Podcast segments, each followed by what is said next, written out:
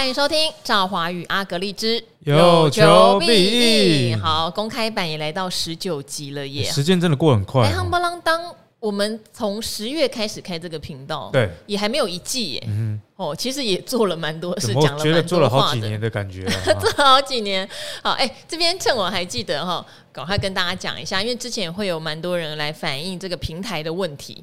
好，呃，例如有付费订阅了，可能有的集数怎么不能听？什么一直转圈圈？希望我们重新上架哈，或者是说哦，好像订阅之后，呃，前面很多的集数都听不到什么的，所以我们也请很多的朋友们，如果遇到同样状况且排除困难哦，那怎么样做到的？诶，果然有热心的听众提供了方法，而且大家的方法都一模一样，就是请。删掉你的 Podcast APP，砍掉重练，删掉以后重新下载，据说疑难杂症全都能排除哈。那也不要担心，你有订阅就是有订阅，不会不见哈，不会污走你的订阅费用。好，这边的话，呃，特别跟大家做一点解答。那另外，我觉得还要特别呼吁的是说，最近的诈骗还是很多啊，非常非常多，实在是。我觉得我呼吁诈骗这件事情可能有五十次，可是好像还是不够。因为我今天有看到有人跑到呃达人秀那边的网页留言，他的留言是怎么样？你知道吗？他是怪朱老师。为什么？他说朱老师，你知道有多少人是因为相信你才会被骗吗？被骗？你出来踹供，你给我讲清楚。我 看得有点惊到。这个逻辑蛮惊人的。对，可是朱老师说他真的有被人家告，因为别人就会一直指明说，我就是相信你才会被骗，或者是骗我的人就是你。所以朱老师为了这个去警局备案，对，才免除这些骚扰。还是呼吁大家要理性啊！像阿格丽自己在节目上也有跟大家讲嘛，呃，那个不用钱的最贵，嗯啊，加赖的那个也是假的。像我已经连续好几天都凌晨三点后睡觉了，哦，晚上还要陪小孩睡觉，哪有空在那边加赖，在那边带进带出？然后还会说是你的助理、你的好友来叫我加的。然后一开始我觉得带进带出也就算了，最可怕的就是千万哈，当他说：“哎，我帮你弄一个户头或下载一个 APP，你把钱存进去。”代抄，千万这个步骤就是不要做，因为带进带出你可能就是赔股票的钱而已。但是你把钱汇进去，那个就是有去无回哈。因为我我自己也收到一些私讯，就是被骗了，然后自己的可能经济条件也不是很好。那就一直跟我说，连房租都缴不出来。我看了，哇，我自己心情也很差。好，这边呼吁完之后呢，进入正题。今天的公开版要讲什么呢？我们要来聊，因为十二月的营收已经全部都公布喽。那公布的话，也代表全年的营收都公布了。那阿格丽呢，他对他自己手上的持股，或是帮大家分享过的股票，他很深的基本面的 follow。所以，到底结出来，你觉得你有没有失准？到底结出来有没有超过你心目中的预期嘞？我自己的话，只能说一切都在掌控之中啊。哎，有人说你很臭屁，但他就是喜欢你这样。但是其实呢，我们讲话是有凭有据的，就是我不会想要去预期我根本预期不到的事情。嗯，所以我说一切都在掌握之中，是因为我喜欢。的股票就是我也会玩短线的啊，玩短线的我就蛮认同小哥说，基本面是一碗泡面，比较看题材去做，看筹码。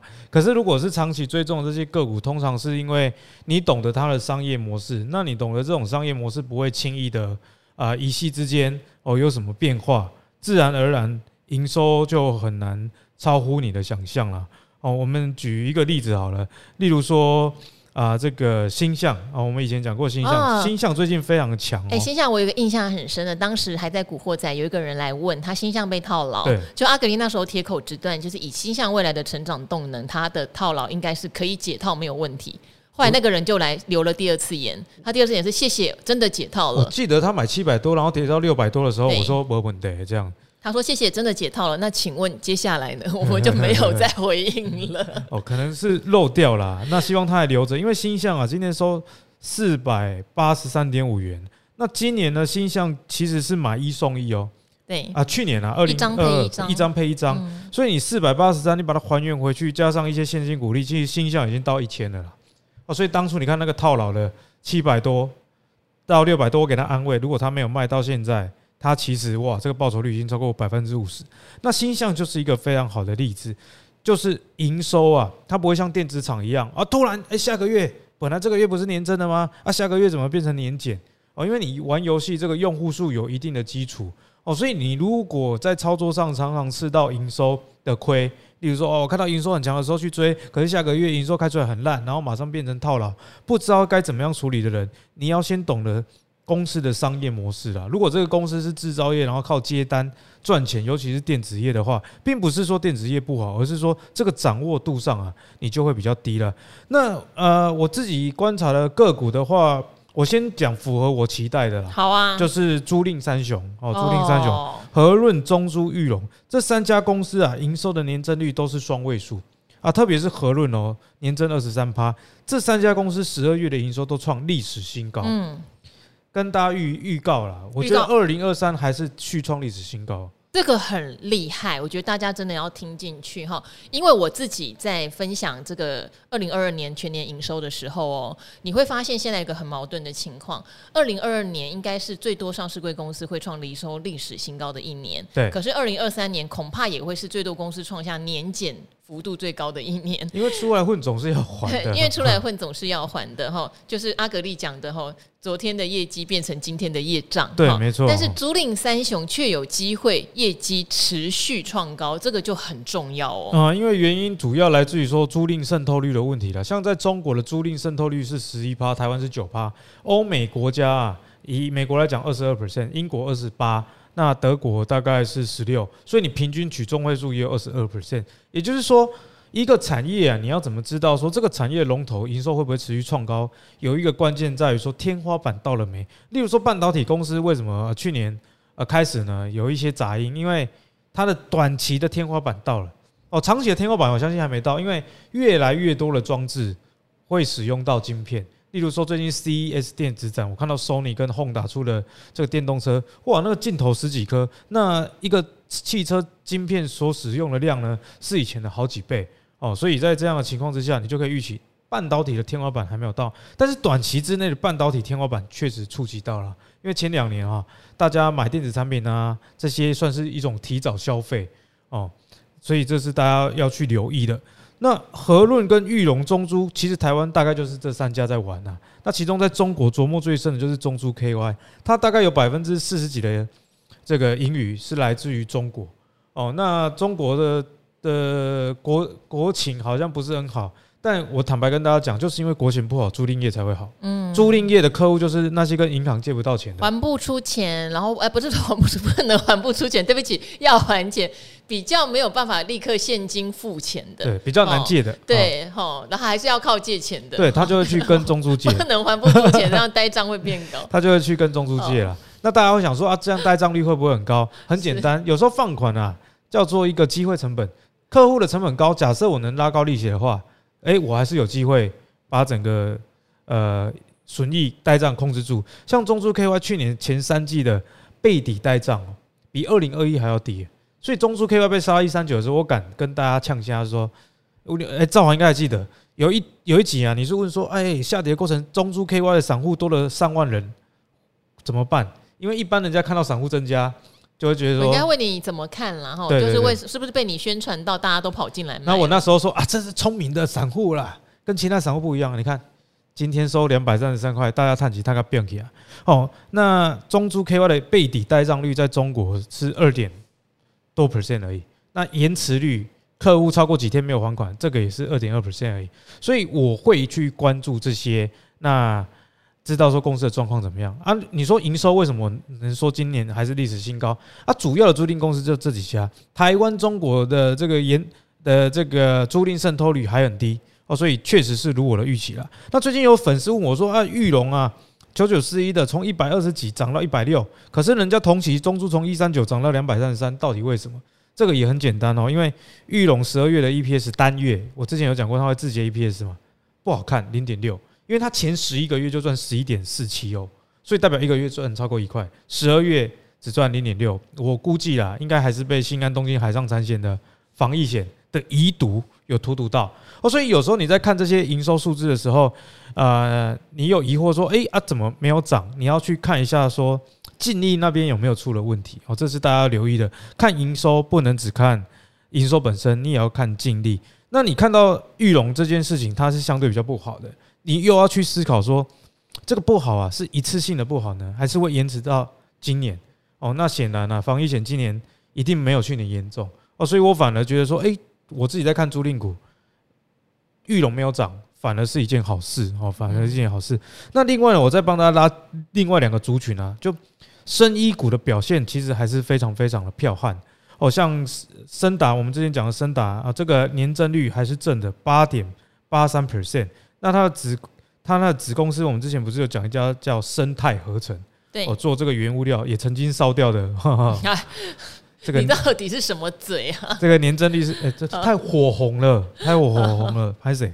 生态啊，代号一七七七，十二月的营收也年增四十一趴。然后呢，因为生态今年啊，就是去年上半年还受到它二零二一年工厂烧掉还没有完全恢复的状况，所以呢，今年的上半年它的营收年增率应该会相当不错。然后因为产能陆续恢复。从生态这个例子，你也要知道，你在观察十二月的营收的时候，其实不只是观察十二月，你要去想今年第一季跟今年上半年跟去年同期比起来，这个产业还有没有成长机会？哦，像生态去年上半年基期其实是是很低啦。哦，按理要就要用这样角度去思考。另外呢，我常常讲的大树，哇，这个十二月营收非常的漂亮。年增二十八 percent，年增二十八 percent，全年年增二十九 percent，所以年底的营收也是检视你啊去年一整年看法的时候哦，那你不能只看营收本身去决定你的呃投资而已，你也要用这个营收来醒思，诶，你在预估公司营收趋势的时候，你有没有办法做做好？那你没有做好的原因，可能是你还不了解这个产业。那如果你还不了解产业这个产业的话，你就不要轻易的说你自己是在价值投资，因为你根本还不知道说这家的公司的价值在哪里啊。所以这是要提醒大家的。像大树啊，营收高，那兆华有说，哎，去年的业绩是不是今年的业障？哦，那大树去年展店目标是两百九了。那年底最后是两百九十七，已经连续三年都跟他展店目标差不多。今年预计公司说要开三百五哦，所以我相信今年营收还是会持续的好的哦。所以你看，你对每一家公司要有办法做到这种很细腻的理解。那另外一个我比较意外的族群，反而是食品类股。食品类股，因为食品类股啊，比方说莲华石好了，我们 VIP 最近有录一集，然后大家可以期待一下。嗯。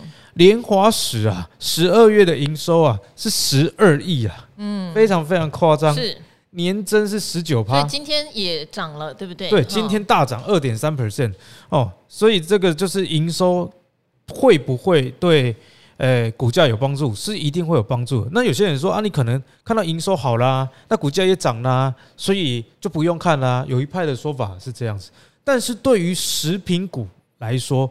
兆华刚好在我旁边，我请他看啊。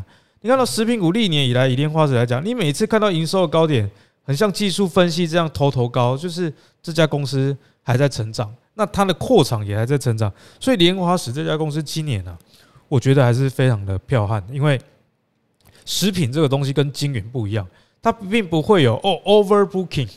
那我们的人只会 overeating 啊，overeating 之后通常还会继续 over，啊，强力的吃下去。所以莲花石的营收，说真的，我觉得这个拉货实在是有点可怕。因为过去啊，营收顶多是十亿哦，单季就历史新高。今年十二月居然拉到这个十二亿啊！哦，我本来有预期说，哎，过年要到了，那十二月要提早拉货，因为过年在一月嘛。所以十二月的营收你就可以知道不错。所以你看哦，你日常生活的经验，你大概就可以知道说，食品股的营收会很好，因为你一月过年啊，明年假设是二月过年，我我没有看明年啊，就是有时候过年会在二月嘛，哦，你就知道说，诶，一月的营收公布也会不错，用这样去抓营收公布的催化剂。比方说营收公告之前，你想说，哇，食品股应该不错，就先买，啊，那一公告之后，如你预期。哦，那就会相当不错了。那食品股通常在第一季的状况龙北败啊，然后因为刚好遇到过年，营收会很不错。另外，食品股我觉得也蛮惊艳的是普丰哦，普丰今天也涨了哦，也涨了。普丰的营收啊是二十七点四八亿，过去普丰的营收是没有这么高过，没有超过二十七，所以又创了历史新高。赵华又在我旁边，我又请他看一下。其实二零一八到现在，营收的成长都没有停过，所以你看到食品股的营收，你要知道，在通膨的情况之下，最受惠的公司哦，就叫食品类股。可是这个是有节奏的问题。我在前两年也讲过很多。你二零二一、二零二二的时候，虽然通膨很强啊，食品股有在涨价，但是当时候他们的原料其实也很贵，所以它不能反马上反映在它的盈余上，反而有可能会衰退哦。因为你啊、你你卖饲料，你卖吃的，其实它并不能马上跟消费者说哦，外七排马上起狗扣。通常是冷一段时间之后，消费者也知道，哎，原料在涨，黄豆、小麦、玉米在涨，你才能反映你的售价。所以呢，到二零二三，我觉得食品股是非常好的一年，因为他们该涨价的都涨了。像最近美国一颗鸡蛋已经到超过十三块，比台湾还要贵哦。那我这个蛋荒，那这个议题如果开始啊发烧，然后衍生回台湾的话，台湾像普蜂这种，在今年第一季啊，它有蛮多的蛋鸡要这个。去驯养，然后有很多的洗血蛋的产能都在投入，所以很多人觉得说，哎，食品股无聊，因为他们是觉得说波段比较低，赚不到钱。但其实食品股赚钱的的方式是有，就是一来我刚刚讲，你知道这一个月应该是呃这一个月会公布十二月是十二月是旺季，那你可以先卡位，等营收公布之后。当然了，我没有那么神，我确实莲花石有超出我预期，我知道说十二月应该会创历史新高。可是拉那么大一根哇！今年大家解封看起来是心情很好啦。哦，所以像普丰、莲花石、大成这种，我觉得今年二零二三呢啊，除非啦国际上有什么气候的影响，让黄豆、小麦、玉米续创高点，否则以现在通膨在降温的情况之下，哎，你看这个 BDI 的运价指数也在掉嘛？那 BDI 是在运这种五谷杂粮的，那没有理由。啊，你的这个饲料的进货的成本又在拉高，那就算黄小玉不跌，但是跟前两年相比，只要维持在差不多水准，现在公司已经把产品的价格调涨了，那今年应该是不会更快啊，所以我觉得食品股啊，在二零二一跟二零二二都没有动的情况之下。大家反而还是可以持续的去关注。好，很多人会觉得食品是民生必须哈，应该有抗通膨的能力，但其实要注意，因为我们的原料都是进口的，所以就会反而受到这个刚刚讲到黄小玉上涨的时候，食品股又不能马上跟涨哦。其实这个逻辑，阿格力以前常常分享，我觉得可以给投资食品股的人再温习一下。好，但反之呢，大家终于调涨了，因为调涨食品价格有僵固性。不容易再调回去，但这时黄小玉又跌了，食品股的大荣景就到了哈。那最近除了尾牙都陆续恢复哈，我相信大家很有感觉。农历年也提早到了，所以对于这些可怜的鸡呀，哈，嗯。他们就是摊贩的业绩，电宰场的业绩就是我们的业障，我们就囤了很多这种东西。然后也说最近可能会淡荒，他突然让我想到，其实我们前一阵子有约一个 podcast，呃，很红的人的聚会，包括股癌啊，对不对？然后小朋友学投资啊，然后也约了阿格丽，就阿格丽那天居然闹肚子，对，那。因为我们去喜相逢哈，还蛮难订的餐厅。哎，我是觉得很可惜的。对，我们在吃的时候就在讨论阿格力，所以最近有人跑到古癌的 Podcast 去问说。爸妈超级迷恋阿格力，阿格力是不是一个骗子？果然还特地帮你讲话说没有，没有，你蛮正派的，尤其是你跟正派的赵华在一起，所以蛮正派的。这个就是交友的，人家说交友的 重要性啊。从你的朋友大概可以判断你是怎么样的一个人，对不对？好，因为所谓物以类聚，物以类聚哦，哈，近朱者赤。我跟阿格力就是说实话，内心是很正向。像刚刚阿格力推荐的东西，大家应该也会注意到，他长期 follow 之外，他们也比较像是非电族群哈，业绩是比较稳定的，比较好估啊，比较稳定，而且他们是在稳定中慢慢的成长，也不是那种都不会成长的。那这边的话，可能就要提醒大家，二零二三年对电子股相对至少以上半年来说会比较逆风。那我知道大家都在等。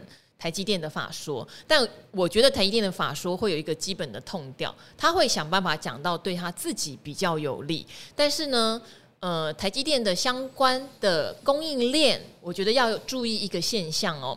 台积电有一些东西听起来很硬哦，二零二三年晶圆代工的价格哈不降反增。哦，坚持涨价，那客户要不要买单，就端看台积电去谈这些业务的能力了。可是呢，它事实上哈，它的涨价，大家不要以为都对台积电的供应链是大利多。好，为什么？因为你先进制程，你知道，你可能就只能找台积电，顶多好不好？三星好，顶多一点点的 Intel，但是它绝对有世界上技术跟良率一个竞争高度哈，在那边大家可能只能用它的，也只能被迫涨价。但是你要想想看哦，它中下游测试、封装或是仰赖它的 IC 设计，客户要不要接受涨价？其实客户不用接受涨价，因为他们没有绝对的独断性。我找别人封啊，我找别人测啊，我找别的 IC 设计公司。取代性啊，它的中下游是有取代性的，所以反而它是台积电的供应链，它比较苦哦，因为它本来是帮台积电打工的嘛。然后大家也因为我跟台积电下单，我就随便给你做嘛。可现在可能是我跟台积电拿晶圆，我不见得给你做测试哈。好，所以你可以看到，呃。有一些相关供应链，然后例如像彩玉啦、金彩啊，过去我们都说它是台积电算嫡长子哦，真的是有投资的。可是他们十二月的营收都还是非常难看，哦，非常难看。再加上要担心二零二三年，如果台积电真的在价格上很硬的话，会不会影响到他们的接单？嗯、我觉得大家要留意这件事情哦。台积电本人顾得好，不见得他的儿女可以顾得好哦。好，跟二零二二年、二零二一年不一样，很多人都觉得哦，台积电很好，所以他的。徒子徒孙，雨露相相，就是雨露均沾。我觉得这个是要留意的。但是因为台积电的资本支出在二零二二非常的大，即使二零二三不如二零二二，我觉得拿到它的设备供应的人还是相当受惠的。好，还是像他见他不见得有台积电投资他，可他做台积电的生意，对，嘿，我觉得他还是相对受惠。大家要把这两块分清楚，我觉得是很重要的一件事情。聊到台积电，我最近也有研究一个指标哦，就是。大家也要有一点担心的，我我讲担心是因为，诶，我最近在看台湾出口业的电子零组件的这个年年增率啊，就是出口里面电子业的年增率，十一月是负的四点八八，那十二月还没有完全公布，不过理论上应该是衰退的，衰衰退，因为之前外销订单不好嘛，那订单领先这个出口嘛，哦，那我就有观察到一件事情，在过去几年啊。台积电的营收其实跟这个台湾出口电子零组件的年增率，兆华理论上他们是一致的，对不对？因为你晶圆强，就代表说哦，手机也卖得好啊，电脑也卖得好，所以台积电好，并不是只有台积电好而已，就是整体电子业都会不错。可是现在是有一点背离，就是台积电的营收还是在不错的水水准。哦，像十一月这个年增率也还是很高。对，十二月是当然月月减十三点五帕啦，但是也勉勉强强做到彩色的中间位置。对，但是呢，同期的电子零组件的出口值十一月已经是负的，所以这只会有两种状况嘛。一，哦，后来呢，就是这几个月台积电没有掉，但是其他的公司的出口又往上拉了。哦啊，不然就是第二种情形，台积电去跟这个出口业电子负衰退去靠拢。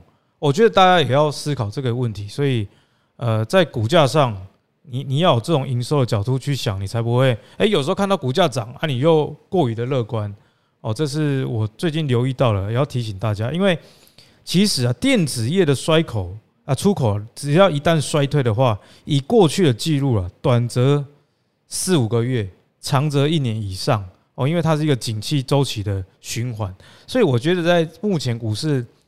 狂涨的情况之下，特别是电子类股，你当然还是可以玩啊，但是有赚就要跑，然后你跟人家偷摸摸到屁股了，你不要想，然后他还继续做你的女朋友，后续可能会相当危险。好，我这边再补充一下，像刚刚讲到精彩或彩玉这样的公司哦，因为股价相对也修正蛮多的，并不是意味着说，假设他们在持续有出现营收不好的状况，或者是别人有转单的状况，会在大跌。好，这个是在股价上面要提醒大家。但是我宁愿会去报阿格力讲的。他在二零二三年展望还是持续看俏的，为什么不让自己投资舒服一点？对啊，对啊。哦，你当你看到他的整个状况是出现出现年减或是掉单，感觉就是不好啊，就有点投机啊。你只是赌他一个跌升反弹，那何苦呢？哦，所以能够让你安心的，还是他在业绩展望上稳健。